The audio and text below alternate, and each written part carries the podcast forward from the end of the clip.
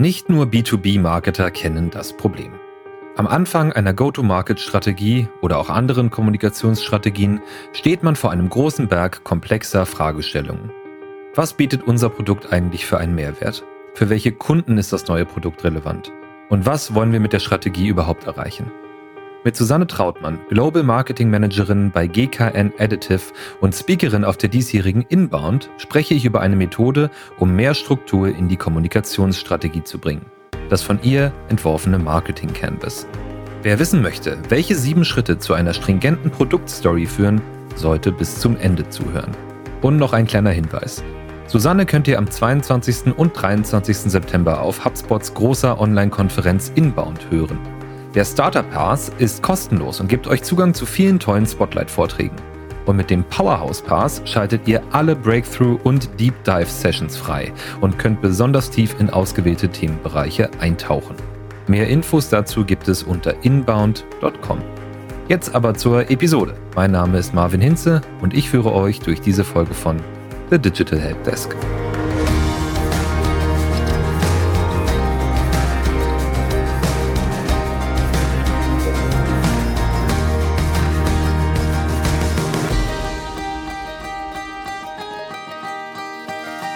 Hallo und herzlich willkommen zu unserer heutigen Episode. Ein neuer Arbeitstag am Digital Helpdesk und mit mir heute im virtuellen Studio ist Susanne Trautmann. Hi Susanne. Hi Marvin, ich grüße dich. Schön bei dir zu sein. Ja, schön, dass du heute da bist. Wir haben uns schon die ganze Woche darauf gefreut, haben wir ähm, gesagt, auf das Interview heute. Und ich mich ganz besonders, weil aus zweierlei Gründen. Erstmal finde ich das Thema super spannend, was wir heute besprechen. Da geht es um äh, Go-to-Market-Strategien für B2B-Anlässe oder für B2B-Unternehmen. Genau. Und zum anderen bist du ja auch noch Sprecherin, Speakerin auf der diesjährigen Inbound. Und da vielleicht erstmal vorab die Frage, freust du dich schon? Ich freue mich riesig. Eigentlich wäre die Inbound ja schon gewesen im August. Die Live-Veranstaltung wurde dann verschoben aufgrund äh, ja, der ganzen Situation, die wir alle kennen. Und deswegen hat die Vorfreude hoffentlich bald ein Ende in einigen Wochen. Genau. Ich freue mich auf das Live-Konzept, wie es HubSpot umsetzen wird, weil ich denke, es wird eine ganz andere virtuelle Konferenz als die, die wir vorher erlebt haben. Ich bin auch sehr gespannt und ich vermute ja fast, dass du als Speakerin noch ein paar mehr Insights sogar hast in das ganze Konzept als ich. Da du es ja auch noch so ein bisschen geheim gehalten, aber wir wissen, am 22., 23. September gibt es die große Online-Konferenz, die große Inbound-Konferenz online verfügbar zum ersten Mal diesmal. Sonst ist es ja immer vor Ort in Boston. Ja. Wir haben ja schon festgestellt, dass wir uns letztes Jahr verpasst haben, obwohl wir in der gleichen Messehalle waren. Wir waren zwar beide da, aber haben uns nicht gefunden. Genau, aber wer auch schon mal auf der Inbound war, der weiß, dass es wirklich schwierig ist, sich dort zu treffen, weil da eben auch noch 25.000 plus minus andere Menschen unterwegs sind und das ist ein, ein sehr großes Areal. Auf jeden Fall. Also wir arbeiten ja dann auch immer ein bisschen mit und unsere Fußwege, sage ich mal, sind schon enorm. Ich glaube, ich habe an dem ersten Inbound-Tag letztes Jahr meine 25.000 Schritte geknackt oder so. Und da war ich wirklich fast nur im Areal okay. unterwegs. Ja. Okay, gut. Ja, also da weiß man, was man getan hat auf jeden Fall, sowohl als Zuhörer als auch, wenn man da, wenn man da ein bisschen arbeitet nebenbei. Ja. Dieses Mal nun online. Und wir haben aber trotzdem ganz viele tolle Gäste dabei und vielleicht, wenn ihr, die ihr gerade zuhört, noch überlegt, wäre das vielleicht auch was für mich, gibt es erstmal ein gutes Argument, nämlich viele Spotlight-Sessions gibt es einfach auch kostenlos zum Abruf. Das heißt, man kann sich da anmelden und kostenlos diese Spotlight-Sessions sich angucken. Das sind zum Beispiel Gäste wie unsere beiden Gründer, Brian Halligan und Damesh Shah, aber auch Bob Iger von Walt Disney oder John Legend oder der CPO von Adobe oder der Co-Founder von Canva und so weiter und so fort.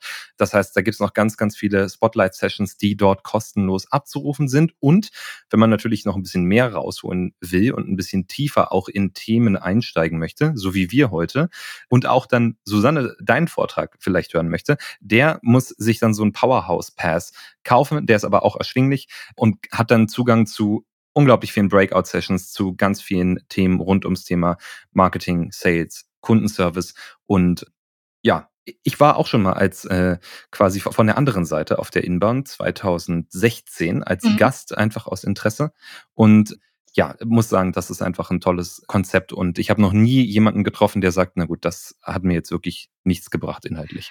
Also mir geht's immer so, wenn ich mich auf die Inbound vorbereite und das würde ich auch echt jedem empfehlen, der sich die Agenda zum ersten Mal anschaut. Das ist etwas reizüberflutend. Das sind über 250 Content-Optionen, die man da hat. Also ich gehe immer in mich und ich überlege, wo sind gerade meine aktuellen Herausforderungen im Job, in welchen Bereichen muss ich noch unbedingt dazulernen, wo möchte ich mich weiterentwickeln und dann nutze ich einfach diese Suche nach Themenfeldern und dann kann man ganz hervorragend die Vorträge filtern und äh, sich dann so einen Fahrplan für die beiden Tage zurechtlegen. Und ähm, ja, ich finde es super, dass man tatsächlich umsonst schon so viel tollen Inputs live also erleben kann. Und wenn man dann wirklich noch ein ja, einen kleinen Betrag oben drauf legt, bekommt man den Powerhouse Pass und kann dann das ganze Jahr über die Vorträge sich im Nach Nachhinein noch anschauen, weil 250 Sessions schafft man definitiv nicht in zwei Tagen. Mein Vortrag ist in der Kategorie My Cheat Sheet, also mein Spickzettel. Mhm. Das ist eine von den neuen Kategorien, die es vorher noch nicht gegeben hat, weil der Fokus lag ja immer auf den eher Educational Sessions die auch etwas länger sind. Mein Vortrag ist quasi ein ganz kompakter, wo es einfach darauf geht, ein, ja, ein praktisches Lernerlebnis zusammenzufassen. Und ich hatte dann in 15 Minuten quasi mein Thema wirklich komprimiert so auf die absolute Quintessenz. Und habe ich selber auch noch viel gelernt, weil man schafft es sicherlich auch einfach 30 Minuten lang über ein Thema zu sprechen, aber hat man dann nur dieses Limit von 15 Minuten, ist das umso anspruchsvoller. Und ich freue mich, dass der Vortrag dann auch für ein ganzes Jahr on Demand zur Verfügung steht. Und äh, falls jemand von den Zuhörern ein Powerhouse Pass sich zulegen möchte, dann äh, würde ich euch bitten, mir einfach per LinkedIn eine Nachricht zu schicken, weil ich kann euch einen Rabattcode zur Verfügung stellen, den ich als Speaker von HubSpot bekommen habe. Das ist natürlich super praktisch und ich wette, da wird sich der ein oder andere bei dir melden. Du sagst, es war für dich schwierig, die ganzen Inhalte kurz zusammenzufassen. Da gibt es ja einige Zitate zu, ne? wie die wirkliche Kunst ist, komplexe Sachverhalte möglichst einfach und kurz darzustellen und dass es länger dauert, etwas kürzer zu formulieren. Absolut. Darum halte ich mich immer ein bisschen länger, um da so ein bisschen die Komplexität für mich rauszunehmen. Nein, aber heute haben wir tatsächlich ein bisschen mehr Zeit und wir wollen auch inhaltlich ein bisschen über das Thema Go-to-Market-Strategien sprechen und auch über dein Marketing Canvas. Und das ist ja auch das Thema, was du in dem Inbound-Vortrag behandelst. Genau. Und ja, und das finde ich super interessant. Vielleicht erstmal eine kurze Einleitung überhaupt zum Marketing Canvas. Was ist das? Wie kamst du darauf? Und was kann man damit tun? Also das Canvas an sich, das ist eine Methode, die Alexander Osterwalder erfunden hat. Ihr kennt vielleicht das Business Model Canvas. Das ist ein relativ bekanntes Tool, mit dem man testen kann, ob eine Geschäftsidee unternehmerisch sinnvoll ist und man kann tatsächlich mit diesem Business Model Canvas einen herkömmlichen Businessplan auf eine DIN A4-Seite komprimieren. Und dieses erste Canvas wurde vor ungefähr zehn Jahren entwickelt und veröffentlicht. Und seitdem gab es viele kluge Köpfe, die sich weitere Canvas-Typen entwickelt, also ausgedacht haben, die tatsächlich alle Probleme unseres täglichen Lebens lösen. Und nachdem ich mit dem Canvas in Berührung gekommen bin, zum allerersten Mal, das war vor ungefähr vier Jahren, habe ich direkt gedacht, wow, ich bin so ein visuell denkender Typ. Ich habe direkt verstanden, was das Besondere an dieser Form äh, des Arbeitens ist und äh, mich dann damit näher beschäftigt. Und dann irgendwann, das war so ein ganz fließender Übergang, habe ich meinen eigenen Painpoint, ähm, nämlich komplexe Inhalte in, in contentgerecht aufzuarbeiten in Canvas-Form entwickelt und ein Marketing-Canvas draus gebaut. Und ich kann dir gar nicht mehr sagen, wo das angefangen hat und aufgehört hat. Das war ganz fließend. Ich weiß nur, dass ich mit der Komplexität meines, meinem Berufsalltag immer oder am Anfang wirklich stark gekämpft habe, weil ich bin im B2B-Marketing tätig und bin kein Ingenieur, aber mit vielen, vielen Ingenieuren natürlich zusammen. Viele kluge, kreative Menschen, die vor Ideen sprühen und ich bin seit einigen Jahren im äh, 3D-Druckbereich aktiv. Das ist Technologie, die sich extrem weiterentwickelt und sich ständig verändert. Der Markt verändert sich auch ständig und tatsächlich haben meine Kollegen häufig spannende neue Ideen und die wollen wir einfach nur kurzfristig mal am Markt testen und schauen, gibt es da ein Echo auf diese Idee und da, wenn man keinen Fahrplan hat und wenn man nicht genau weiß, was man wissen möchte, verzettelt man sich, weil man muss letzten Endes, weil man ja kein Ingenieur ist und ähm, nicht das technische Verständnis für jedes Thema mitbringen kann, logischerweise sich auf gewisse Fragen konzentrieren. Und ich habe quasi so Fragenkataloge für mich entwickelt zu Themenfeldern, die mir besonders wichtig erscheinen, die ich immer wieder abdecken muss und daraus hat sich das Canvas ergeben. Und das Canvas, ich erkläre ganz, ganz kurz mal, wie das aussieht. Stell dir vor, ja. du hast so eine DIN A4-Seite, die ist im Querformat angelegt und die hat äh, neun Felder. Und davon sind sieben Felder für die Storyline und zwei für das Projektmanagement gedacht. Und ja, die Form ist deswegen so spannend, weil die genau auch dem menschlichen Sichtfeld entspricht.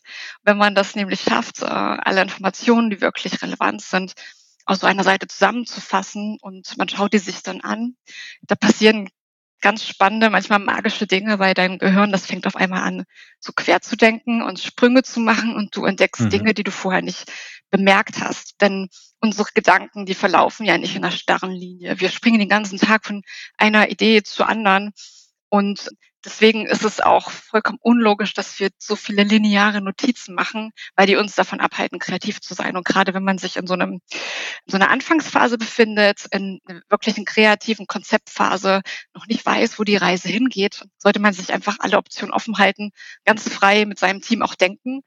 Und deswegen ist dieses, ähm, diese Canvas-Form der optimale Startpunkt. Und das heißt, ja. Äh, um nochmal kurz nachzuhaken, es sind schon so viele Informationen ja, in meinem Kopf.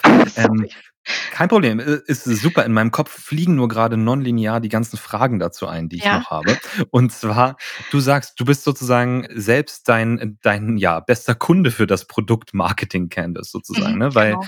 du bei dir selber diesen Pain Point gespürt hast. Jetzt sagst du, du bist im Additive Manufacturing, also im 3D-Druckbereich, grob zusammengefasst. Genau. Das ist ein sehr ich sag mal, erklärungsbedürftiges Thema. Ne? Damit geht man nicht an den Markt und sagt so, wir machen hier übrigens das und das und das und dann sagst du die vielleicht internen Bezeichnungen dafür und jeder weiß sofort, was man darunter verstehen darf und wie man das vor allen Dingen auch anwenden kann. Weil da gibt es wahrscheinlich auch sehr viele, ja, sehr individuelle Anwendungsfelder bei euren Kunden, wie ganz oft ja im B2B-Bereich. Und dann nimmst du das Canvas her und sagst, okay, wir wollen jetzt zum Beispiel ein neues Produkt einmal gegentesten mit unserer Zielgruppe und damit entwirfst du dann erstmal so eine grundlegende Kommunikationsstrategie und zwar, ja, ich will jetzt nicht sagen querbeet, aber sozusagen quasi wie ein Brainstorming mit sich selbst nur ein bisschen geführt, also eine Art geführtes Brainstorming hin zur Kommunikationsstrategie? Ist das ja, richtig? genau. Also es kommt darauf an, wie Ausgangsvoraussetzungen konkret aussehen. Wenn ich tatsächlich schon ganz viel Input habe und ich will den einfach jetzt für mich nur sortieren, dann würde ich das Marketing Canvas alleine durchführen oder diesen Prozess des Canvas. Aber im Idealfall ist es eher so, dass ich noch keinen Plan habe, ganz viele Fragezeichen und ähm, ja, jemand aus meinem Team hat eine Produktidee und dann sage ich, okay, lass uns mal zusammensetzen. Und wir sitzen dann im Idealfall aber schon mit all den Personen zusammen, die etwas mehr Ahnung haben von der idealen Zielgruppe für das Produkt und auch einen Blick in, ja, ich weiß nicht, zum Beispiel das Material oder die Technologie, der, der dieses Produkt hergestellt wird. Und mit dem Input von all den Experten wird dann das Canvas gefüllt. Und ich bin dann eher die Person, die wie so ein Moderator diesen, dieses Gespräch leitet, weil ich habe dann ganz oft ähm, auch so Momente, wo ich merke, wir stoßen gerade auf so einen blinden Fleck. In meinem Team hat kann gerade keiner diese Antwort, diese Frage beantworten, aber die wäre jetzt für mich essentiell, um Content zu entwickeln, mit dem ich das Produkt bewerben kann. Und dann ist es das ist eigentlich der beste Moment, wenn ich so ein Aha-Erlebnis habe, dass wir da einfach nachbohren. Warum wissen wir das nicht? Und was fehlt uns jetzt noch, damit wir diese Informationen generieren können? Und was extrem wichtig ist, Ziele zu definieren, weil warum wollen wir das Produkt eigentlich am Markt testen? Wie viel Zeit nehmen wir uns dafür? Welche Kanäle glauben wir sind für den Anfang die richtigen und wann, wann wissen wir, dass unser Test erfolgreich gewesen ist? Wenn wir nämlich nicht gemeinsam über Ziele reden, committet sich auch keiner dazu und äh, dann fangen alle an, in unterschiedliche Richtungen zu arbeiten. Und Erfolg ist quasi unrealistischer in diesem Augenblick. Und dafür, ja, dazu sehen das Marketing Canvas, all diese Faktoren, die den Erfolg verhindern können, so weit wie möglich auszuschließen und gleichzeitig diese komplexen Informationen, die jeder mit sich herumträgt zu diesem Produkt, zu dieser, diesem Werkstoff oder der Technologie oder, whatever, auf den Punkt zu bringen. Das ist dann quasi die, die Quintessenz. Gleichzeitig ist es dann aber so, dass ich natürlich alle Informationen, die ich bekomme, separat nochmal sammle. Wichtig ist nur, dass man das Marketing Canvas an erste Stelle setzt, weil hier ist die diese Grundstoryline drin. Ich habe ähm, schon länger nach einer passenden Analogie gesucht, aber was mir am ehesten einfällt, ist äh, dieses Beispiel, dass das Marketing Canvas sowas wie der Trailer ist zu dem Kinofilm. Mhm. Und du gehst ins Kino und ich freue mich immer total auf die Werbung, weil die finde ich oft inspirierend und dann frage ich mich, ja, wäre das was für mich? Und genauso ist es auch mit dem Marketing Canvas. Das ist der, dein, dein im Endeffekt dein Elevator Pitch teasert alle die Informationen, die wirklich wichtig sind, wo deine mit der deine Zielgruppe versteht, okay, das ist was für mich, ich möchte jetzt hier mehr darüber erfahren. Und dann ist quasi die Information dahinter, also all das, was ich darüber hinaus noch gelernt habe, der ich Information, mit der ich dann diese gesamte Storyline entwickle, die vielleicht irgendwann mal auf einem One-Pager oder einer Produktbroschüre landet, das wäre dann der Kinofilm dazu, quasi, wenn man diese Analogie dazu nochmal bemüht. Also quasi der Startpunkt für eine gelungene Go-to-Market-Strategie. Und vielleicht nochmal kurz eingeworfen, weil ich glaube, nicht alle sind vielleicht schon mit dem Canvas vertraut. Wer sich das einmal angucken möchte, kann das natürlich googeln oder einfach mal auf marketing-canvas.de gehen. Den Link findet ihr auch in den Show Notes. Und da findet ihr dann auch das Marketing Canvas. Das hat insgesamt neun Bereiche, wenn ich das richtig sehe. Und das behandelt halt auch Bereiche, die, sage ich mal, man wahrscheinlich sonst, wenn man über eine Go-to-Market-Strategie nachdenkt, nicht unbedingt immer mit behandeln würde. Okay, das ist interessant. Äh, sag mal bitte, Nee, also, nee, also anders, anders formuliert. Das Marketing Canvas beleuchtet auch Bereiche, die sonst nicht so stark in den Mittelpunkt gestellt werden. Also hier wird es auch nicht in den Mittelpunkt gestellt, aber zum Beispiel der Punkt alternative Lösungen. Mhm oder der unfaire Vorteil, das finde ich auch sehr schön, dass man sich auch wirklich viel über die Konkurrenz auch mit Gedanken macht, schon im Canvas, wenn ich das richtig verstehe. Ne? Genau, es geht ja auch ganz stark um die Positionierung, nicht nur des Produktes, sondern auch der, der Marke, die dahinter steht. Wollen wir mal über die einzelnen Felder kurz sprechen? Oder? Sehr gerne. Ja, okay. Ich habe es auch gerade offen. Ich versuche das auch ganz, ganz, ganz kurz zu machen, weil es ist auch wirklich keine Hexerei. Es ist tatsächlich ziemlich simpel. Also neun Felder, zu jedem Feld gibt es einen Fragenkatalog, den kann man sich auch auf der Webseite äh, direkt herunterladen und dann direkt loslegen. Das erste Feld ist das Wichtigste, weil es geht um das eigentliche Problem. Das Problem deiner Zielgruppe, das Problem, warum es dein Produkt überhaupt gibt, weil du hast eine Lösung entwickelt. Das fassen wir hier zusammen. Im zweiten Feld geht es um die Konsequenz und das ist genau das, was dann eintritt, wenn deine Zielgruppe ihr Problem ignoriert das Problem haben wir mhm. eigentlich ganz oft, dass eigentlich noch gar keine Awareness äh, statt, stattgefunden hat über das eigentliche Problem. Und deswegen brauchen wir dieses Feld, weil wir müssen das Worst-Case-Szenario identifizieren. Also wo tut es wirklich weh? Nicht nur finanziell, sondern was kann noch für was können für negative Konsequenzen folgen, die unsere Zielgruppe noch nicht auf dem Schirm hat, wenn sie nicht ins Handeln kommen. Mhm. Das sind die perfekten Ankerpunkte für ein erstes Gespräch, weil so erreicht man perfekt die Aufmerksamkeit. Mhm. Und dann ähm, im dritten Feld geht es um den Wunschkunden. Und hier kann man wirklich alles zusammenfassen, was man heute schon über den idealen Kunden weiß, wie man glaubt, wie man glaubt, dass er tickt, ähm, welche Kanäle man ihn erreicht. Im Idealfall vielleicht auch schon erste Ideen zu den strategisch idealen Ansprechpartnern oder Entscheidungsträgern im, in den Unternehmen, die man erreichen möchte. Dann im Feld Nummer vier geht es um die Lösung, also das, was mhm. eigentlich vermarktet werden soll. Der Prozess, der Service, die Dienstleistung, also ja, Dienstleistung oder das Produkt selbst. Und hier ist es mir wichtig, dass man wirklich einfach nur objektiv beschreibt, was macht diese Lösung. In ganz, also in einfachen Schritten erklärt.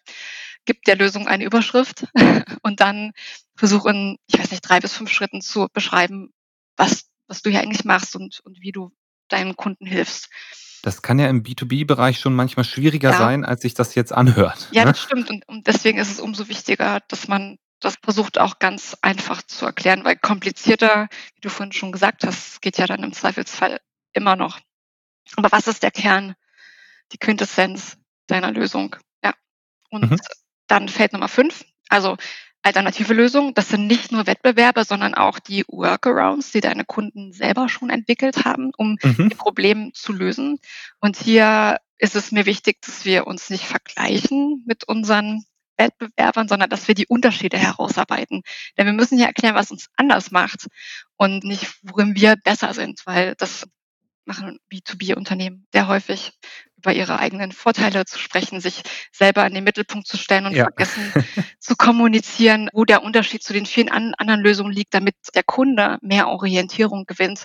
Weil oft ist der Markt sehr unübersichtlich und wenn es uns gelingt, Orientierung zu geben, sind wir ja eigentlich schon viel vertrauenswürdiger und der bessere Soundleader als viele unserer Wettbewerber. Und das könnte schon dazu beitragen, dass der Kunde sich in unser Angebot etwas genauer anschaut. Mhm. Feld Nummer sechs heißt das Versprechen. Hier geht es um das eigentliche Leistungsversprechen. Und hier kann man diese ganzen USPs hervorragend verarbeiten, was deine, was deine Lösung so einzigartig macht, wo du Mehrwert stiftest, was du konkret erreichen kannst. Also das Versprechen, also wie wird sich das Leben deiner Kunden vermutlich verbessern, wenn sie mit deiner Lösung gearbeitet haben, weil aufgrund deiner eigenen Erfahrung glaubst du, dass das und das passieren könnte. Also das ist quasi das Gegenteil zu Punkt zwei Konsequenz. Ne? Konsequenz, ja, wenn ich das richtig im ja, Kopf habe, genau, war, genau. was passiert, wenn wir es nicht benutzen und ja, Versprechen ist, was, womit kann ich rechnen, wenn ich es dann doch nutze oder Genau, richtig. Und, und man merkt dann auch mit in der Arbeit mit dem Canvas, dass eigentlich alles miteinander verbunden ist. Also, dass ähm, natürlich die Lösung mit den alternativen Lösungen in Verbindung steht, dass es ohne die Herausforderung auch keine Konsequenz gäbe. Und das ist, man merkt wirklich, das sind die Bausteine der Geschichte. Also auch im Idealfall der klassischen Heldenreise, die wir oft mhm. auch benutzen, um eine Story so zu erzählen, dass sie auch im Gedächtnis verankert wird. Und dazu dient das Marketing Canvas im Grunde auch, weil die Bausteine kann man dann perfekt weiterverarbeiten. Letztes Feld von der eigentlichen Storyline ist dann der unfaire Vorteil. Und hier geht es dann um die Person hinter dem Produkt und um die Frage, was kannst du und warum bist du die Person, die du heute bist oder das Unternehmen, das du heute bist, aufgrund deiner persönlichen Vergangenheit. Das sind nämlich unkopierbare und deswegen unfaire Vorteile, weil mhm. wir sind eben so, wie wir sind, aufgrund all der Entscheidungen, ja, die uns heute hierhin geführt haben, wo wir stehen.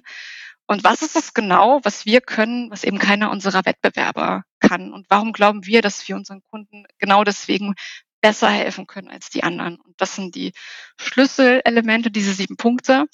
Die letzten beiden Felder, die sind eigentlich reines Projektmanagement, weil das finde ich mindestens genauso wichtig. Feld Nummer acht ist der Status quo.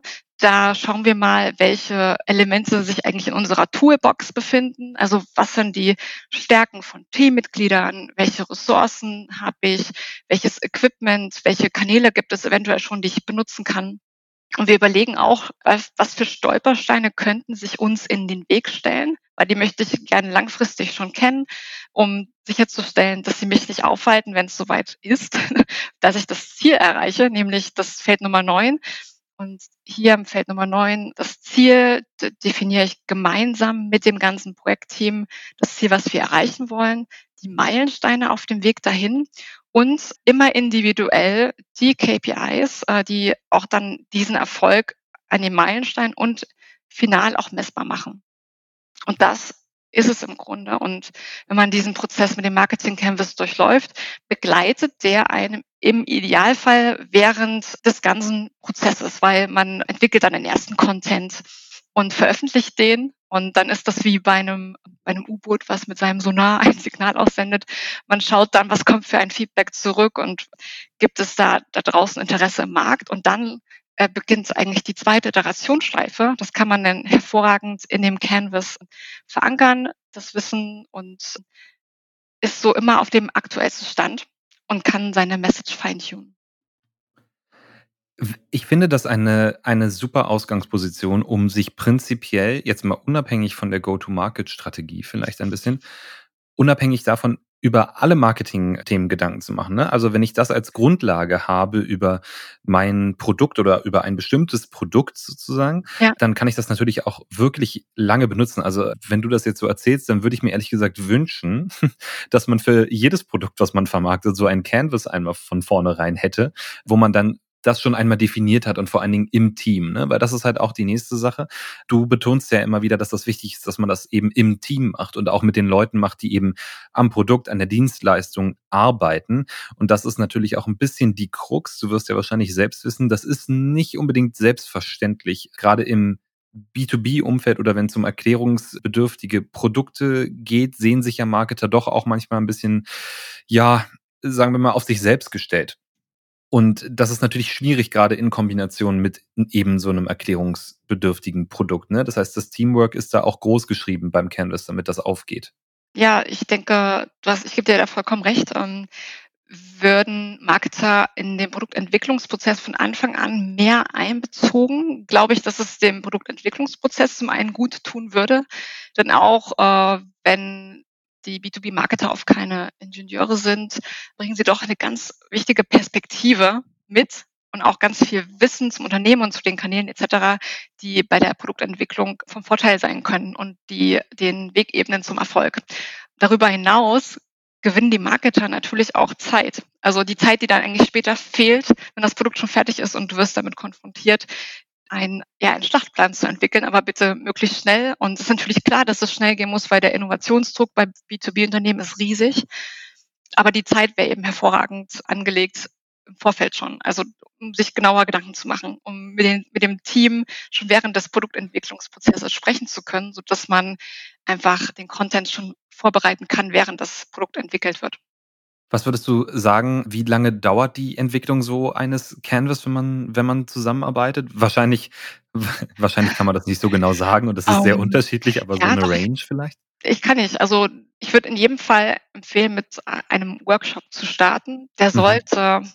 zwei bis maximal drei, vier Stunden dauern, nicht länger. Also zwei Stunden wäre aber eine gute Zeit. Und die Infos würde ich quasi mit dem ganzen Team zusammen das Canvas eintragen, nach jedem nochmal zusenden, um sich nochmal Gedanken zu machen. Meistens, wenn die Fragen dann so langsam äh, sacken, hat man noch Nachträge und nachträgliche Ideen, die kann man dann hervorragend ergänzen. Und wenn noch Felder offen sind, die man nicht beantworten kann, sollte man sich ein zweites Mal treffen.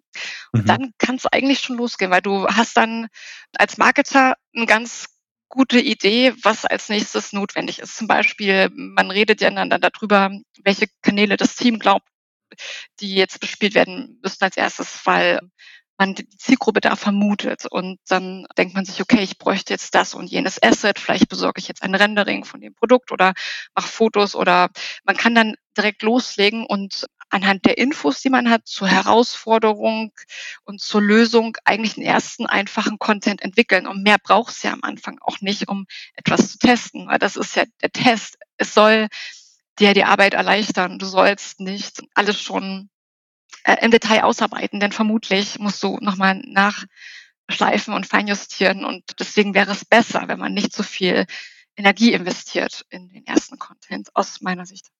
Das äh, finde ich eine sehr gute Ansicht und ich glaube, ich habe es in einer der vorigen Episoden schon mal gesagt. Das ist äh, meiner Meinung nach ein Zitat von Mark Zuckerberg, aber ich hoffe, ich lege es ihm nicht in den Mund, aber dass er sagte, wenn man quasi schon komplett zufrieden ist mit dem, was man dann an den Markt bringt, bei ihm ging es um Produkte, dann hat man es zu spät gelauncht. Und ich finde das eigentlich ein ganz schönes Zitat, was man sich äh, generell zu Herzen nehmen kann, dass man sagen kann, okay, es ist immer gut, erstmal was auf die Straße zu bringen und dann Iterationsschleifen zu fahren, wie du sagst, und das dann sozusagen fein zu justieren und halt eben aber auch deine, in dem Fall potenziellen Kunden oder vielleicht auch die tatsächlichen Kunden einfach partizipieren zu lassen, ne? an dem, an dem ganzen Kommunikationsprozess, an der Produktentwicklung und so. Ich denke, das ist auf jeden Fall zuträglich, sowohl für die Kommunikationsstrategie als auch für die Produktstrategie weil genau, dann ist man halt eben immer nah am Puls sozusagen. Genau, und äh, mit jedem Content-Element, was man nachträglich noch herausschickt, da gewinnt man immer mehr Sensibilität für seine Zielgruppe, ob das Feedback positiv oder negativ ist. Man lernt den Markt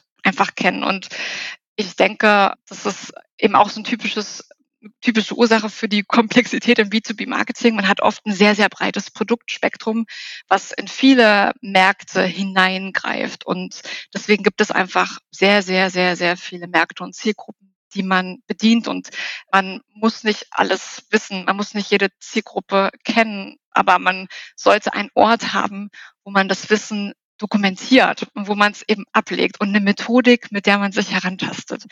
Und da hat mir das Marketing Canvas geholfen, den Überblick zu bewahren, damit ich einfach nicht in diesen klassischen Firefighting-Modus verfalle und ja, eben dieses Big Picture weiterhin sehe, weil letzten Endes glaube ich, dass das, dass äh, die Aufgabe von Marketing ist, zu verstehen, was das Unternehmen äh, ganzheitlich eigentlich leistet und das auch zu kommunizieren. Und den Überblick gewinnt man nur, wenn man Tools hat, die einem helfen, diese Komplexität im Alltag zu beseitigen, denn die ist definitiv da im B2B-Marketing. Ich kann dazu auch eine Studie von Statista empfehlen, die ist sehr interessant, äh, die Content Marketing Trendstudie aus diesem Jahr. Da habe ich nichts Neues gelernt, was ich nicht äh, bestärken könnte, weil in der Studie wurde festgestellt, dass 58 Prozent der B2B-Marketer unter dem ja, Termindruck eigentlich leiden und sich mehr Zeit wünschen für Projekte. Also nochmal zurück zum Thema Marketing sollte in die Produktentwicklung früher mhm. eingebunden werden. Und 52 Prozent kämpfen mit zu geringen Marketingbudgets. Deswegen ist mhm. es aus meiner Sicht wichtig, dass man wirklich sehr fokussiert vorgeht und genau überlegt, welche Ressourcen man für diese Tests einsetzt, um diese Budgets so effizient wie möglich einzusetzen und den größten Impact mit seinen Maßnahmen zu erzielen. Ja, und 44 Prozent wünschen sich mehr Kontinuität und mehr Transparenz und nachvollziehbare Prozesse. Und das zeigt eigentlich auch, dass es einfach sehr, sehr viele Möglichkeiten gibt, für B2B-Marketing aktiv zu werden. Und wenn man keine Methodik hat, mit der man herausfiltern kann, was ist der nächste wichtige Schritt, mit welchem Step, welchem, welche Aktion kann ich einfach für mein Unternehmen, für dieses Produkt, für mein Team den größten Mehrwert erreichen, dann, dann ja, ist man vollkommen drin im Firefighting-Modus. Ja. Ich glaube, ich möchte einfach nur ja. ähm, andere B2B-Marketer mit diesem Tool unterstützen, da rauszukommen, wenn sie sich schon drin befinden oder am besten gar nicht erst äh, in diesen Firefighting-Modus zu gelangen. ich glaube, wir kennen alle den Firefighting. Wir kennen alle den Firefighting-Modus, glaube ich. Da ist man, da ist man äh, mindestens einmal in seinem Leben kommt man da rein. Und ich finde das auch interessant, wie du das sagst. Und ich glaube tatsächlich, dass das Workshop-Format auch sehr wichtig ist für die Übung Marketing Canvas, sage ich mal, weil für mich persönlich ist Kreativität auch immer so eine Frage von Zeit. Kreativität erwarten ja viele, dass es einfach kreative Menschen gibt und dann kommen einfach kreative Outputs rausgeflogen aus den Menschen, sobald man sie irgendwie arbeiten lässt. Aber tatsächlich ist, ist das ja auch ein, ein Handwerk und auch ein Handwerk, was Zeit braucht. Ne? Und wenn man eben diese Zeit nicht eingeräumt bekommt, zum Beispiel wenn man sich permanent im Firefighting-Modus befindet, dann habe ich zumindest selten erlebt, dass Arbeitnehmer wahnsinnig kreativ arbeiten können. Und mit kreativ meine ich jetzt nicht unbedingt nur grafisch oder textlich oder so, sondern einfach kreative Lösungsansätze für beispielsweise Marketingprobleme zu finden. Von daher ist so ein Workshop, wo sich alle einmal zusammensetzen und wirklich von vornherein die Zeit blocken und sagen, wir haben jetzt drei Stunden, wo wir zusammen daran arbeiten, wird man auch sehen, dass dann eine ganz andere Kreativität zustande kommt, als wenn man vielleicht alleine zu Hause sitzen würde und das einfach sich irgendwo reingeschoben hat am Donnerstag zwischen zwei Meetings und das musste aber unbedingt noch fertig werden. Das gibt ein ganz anderes Ergebnis hinten raus, wenn man sich wirklich auch die Zeit gibt, kreativ zu werden, auch als Team. Ja, absolut. Also das ist ja auch oft so, dass wir so eine sehr selektive Wahrnehmung auf ein bestimmtes Thema haben. Das geht auch den, den Leuten in meinem Team so, weil jeder ist ja der Experte für einen bestimmten Bereich. Und diese selektive Wahrnehmung, die prägt einfach alles. Und oft haben auch die Teammitglieder untereinander gar nicht so die Zeit, sich in diesem in diesem Kontext zusammenzusetzen. Da gibt es so spannende Aha-Erlebnisse und Diskussionen. Deswegen ist es gut, dann wirklich auch eine Moderation zu haben, die dann, dann diese Gespräche auch stoppt, damit man einfach im Plan bleibt. Und ich finde generell, dass der beste Content, den ich persönlich erstellt habe, immer ein Teamergebnis gewesen ist, weil ich habe dem einfach den Input aus meinem Team bekommen zu Problemen, die die Zielgruppe hat und damit mit diesem Wissen konnte ich dann arbeiten, weil so nah dran an den Kunden sind eben nur meine Kollegen. Deswegen ist es so wichtig, sie auch dafür zu sensibilisieren, was ich als Marketer brauche, damit sie einfach mit einer ganz anderen Aufmerksamkeit so durch ihren Berufsalltag gehen. Und dieser Prozess, die Arbeit mit dem Marketing Canvas fördert das. Dein Team wird zwangsweise besser verstehen, welche Bausteine in der Story wichtig sind. Die Präsentationen werden besser. Jeder hat ja dann eigentlich auch Zugang zu dem idealen Elevator Pitch, der so einfach ist, dank des Marketing Canvas, dass man den nicht sogar, sich sogar merken kann. Also kann sich der Kunde den garantiert auch merken und so steigt die Qualität des Contents sukzessive an und ähm, alle profitieren aus meiner Sicht. Wenn du dir jetzt den Marketing Canvas nochmal anguckst mit seinen, ich sag mal, sieben Story-Elementen, wo würdest du sagen, haben die Unternehmen die größten Schwierigkeiten? Oder wo muss man am längsten drauf rumdenken, sozusagen, auf welchem Punkt? Hm, also, hm, das äh, vermutlich ist es der unfaire Vorteil. Mhm. Würde ich, also aus dem Bauch heraus sagen. Hätte ich jetzt auch direkt gedacht. weil uns das sehr schwer fällt zu erkennen, was uns wirklich ausmacht, weil wir dafür sehr blind oft sind. Und deswegen ist es da eben wirklich gut, da Input von ganz vielen Menschen aus dem Team zu haben, die alle eben diese andere Wahrnehmung auch mitbringen. Bei dem, vor diesem Punkt lohnt sich das. Ich denke auch, dass im B2B viele Unternehmen doch sehr gleich aussehen, sich sehr gleich verhalten, ähnlichen Tone of Voice haben und dass, äh, wenn man dann erstmal Zugang zu dem unfairen Vorteil hat, man sich viel klarer differenzieren kann, auch viel mutiger wird, weil man einfach weiß, wofür man steht und wofür man nicht steht. Und nicht mehr everybody's Darling sein möchte mit ähm, ja, einer zu unklaren äh, Positionierung. Denkst du, das zahlt sich aus, dann auch mal so ein bisschen, sag ich mal, auf Kante zu gehen oder wie du sagst, not everybody's darling zu sein?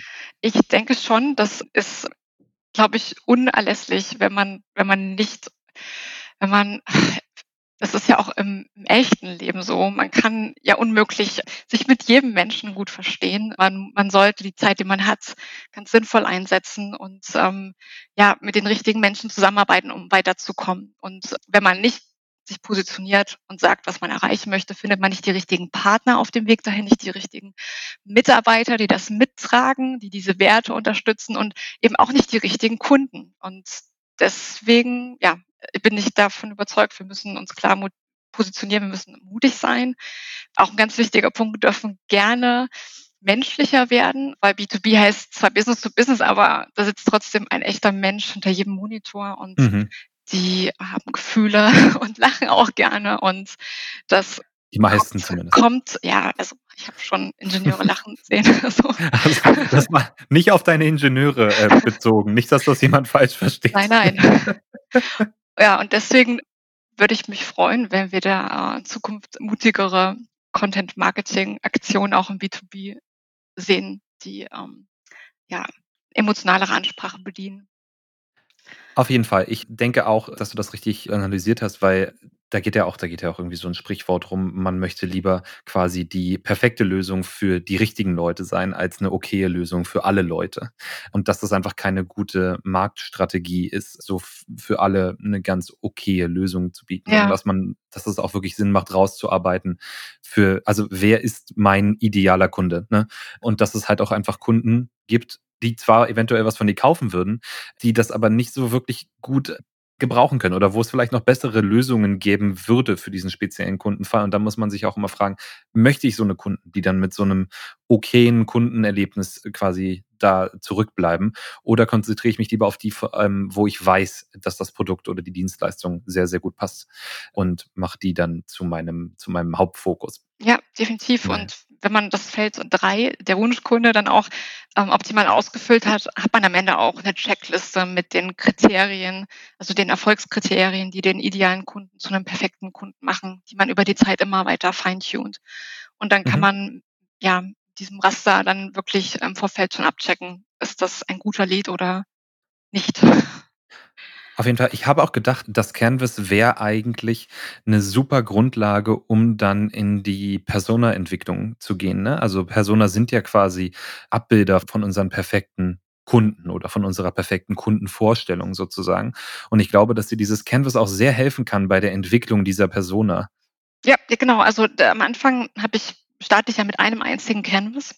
Wenn die Zielgruppe noch unklar ist und dann überlegt man, wer könnten die richtigen Ansprechpartner sein, dann kommt man vielleicht auf drei, vier, fünf interessante potenzielle Entscheidungsträger, die Schlüsselpersonen sind im Content-Marketing-Prozess und dann ab einem Punkt, den muss man, den, ja, der kristallisiert sich dann eigentlich ganz deutlich heraus, sollte man anfangen, separate Marketing-Canvas-Typen für diese Zielgruppen anzulegen, damit die Botschaft mhm. nicht verwässert und damit man wirklich dann glasklar bleibt, weil ja die Zielgruppen auch in einem Markt oft äh, ganz unterschiedlich sein können und verschiedene Personas eben einem gewissen Produkt zum Erfolg verhelfen können. Und wenn man den Markt am Anfang noch nicht kennt, da dann, dann ist die Personaentwicklung der Step, den man erst durchführen sollte, wenn man ganz viele Infos, ganz viel Input gesammelt hat.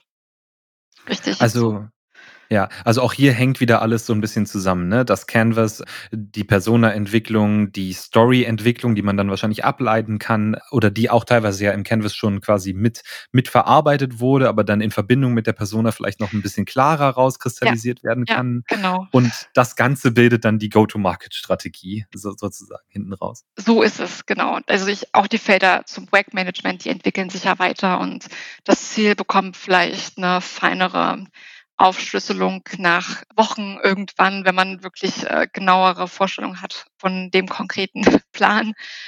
Und ja, deswegen ist es ein konstanter Prozess. Und ähm, mir hatte vorher wirklich immer dieser Ablageort für meine Gedanken gefehlt mit diesen mhm. Kategorien. Und das ist ein echt sehr gutes Gefühl, wenn man weiß, die Informationen, die haben irgendwie alle ihr Zuhause und und äh, ja, man legt sie dort ab und alles ja, in, in der Gesamtheit ergibt eben einen Sinn und ähm, andere Personen verstehen, auch nachdem sie vielleicht erst ein, zwei Minuten auf dieses Canvas geschaut haben, direkt, worum es geht. Dann hast du eigentlich ein gutes Canvas erstellt, würde ich sagen. Im Idealfall auch Personen, die von dem Thema noch keine Vorkenntnisse haben.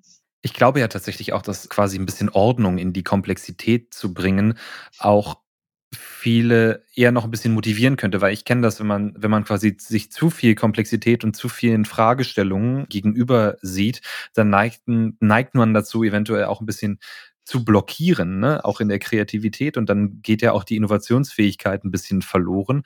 Und wenn man weiß, wie du sagst, wo das Kästchen dafür ist, wo ich das hinsortieren kann, dann gehen die Sachen eben nicht einfach verloren, sondern dann habe ich sie halt einmal abgespeichert und kann das vielleicht auch nach und nach zu so einem fertigen Bild zusammensetzen. Ja, also ja. ja äh, übernimmt das irgendwann sogar in seinen Denkprozess. Also ich habe das so tief verinnerlicht mittlerweile, wenn ich manchmal Gespräche führe, dann in Gedanken wandert dann quasi das, was ich gerade gelernt habe, schon in eine Gedankenschublade zum Canvas. Das ist wirklich ganz, ganz faszinierend. Also das hilft mir definitiv, zielorientierter und klarer vorzugehen und einfach keine Zeit mehr zu verlieren, die ich definitiv nicht zu verlieren habe. Ja. Sehr schön. Ich kann es nicht erwarten, das selber mal auszuprobieren. Ich werde mir das gleich mal ausdrucken. Heimlich natürlich. Ich weiß, äh, weiß nicht, ähm, ob man das auf der Seite drucken kann, aber ich werde einen Weg finden. Ansonsten schickst du mir das vielleicht ja auch mal rüber. Ja, genau. Also Und, man äh, genau, kann sich das äh, dort runterladen. Ansonsten über LinkedIn, wie gesagt, kann man mich auch erreichen und sende ich euch das alternativ auch in einer Nachricht zu. Super. Ich werde das auf jeden Fall mal ausprobieren und dir sagen, wie das funktioniert hat. Und vielleicht, wenn ihr das auch mal ausprobiert, freut sich Susanne bestimmt auch über, über euer Feedback dazu, wie das für euch funktioniert hat. Ansonsten gerne auf unseren Social Media Kanälen gucken und da vielleicht kommentieren oder uns eine E-Mail schicken und wir leiten das natürlich alles an dich weiter, Susanne, und dann bist du überflutet vom ganzen Feedback zum Marketing Canvas. Das wäre toll, weil ich ja. habe das Canvas bis jetzt ja nur in meinem Arbeitskontext eingesetzt und ich würde gerne herausfinden, wie ich das noch modifizieren müsste oder ob das überhaupt notwendig ist, damit es auch zum Beispiel bei einem IT-Startup funktioniert oder bei einer Bank etc., weil ich glaube schon, dass diese Methode so elementar aufgebaut ist, dass es überall passen könnte aber ich würde tatsächlich gerne noch mehr darüber lernen, über verschiedene Use Cases. Und ähm, das äh, würde, würde mich jedes Feedback tatsächlich freuen, wäre ich sehr neugierig. Für die nächste Iterationsstufe, also machst du quasi Marketing Canvas Planung für dein Marketing Canvas, wenn ich das richtig sehe. Ja, genau, so bin ich. Sehr schön. Susanne, ich danke dir ganz herzlich, dass du dir die Zeit genommen hast. Ich fand das super spannend und werde das, wie gesagt, wirklich auch mal ausprobieren und freue mich schon auf deinen Inbound-Vortrag. Ich werde mir den auch auf jeden Fall anhören und ich hoffe auch noch ein paar von euch am Zuhören. Und ja, dann bleibt mir nichts anderes zu sagen als vielen Dank und ich hoffe, wir hören uns bald wieder. Danke, Marvin. Ich hatte ganz viel Spaß mit dir und freue mich auf unser nächstes Gespräch, hoffentlich in Live. Ich hoffe auch. Bis bald. Ciao. Bis dann. Ciao.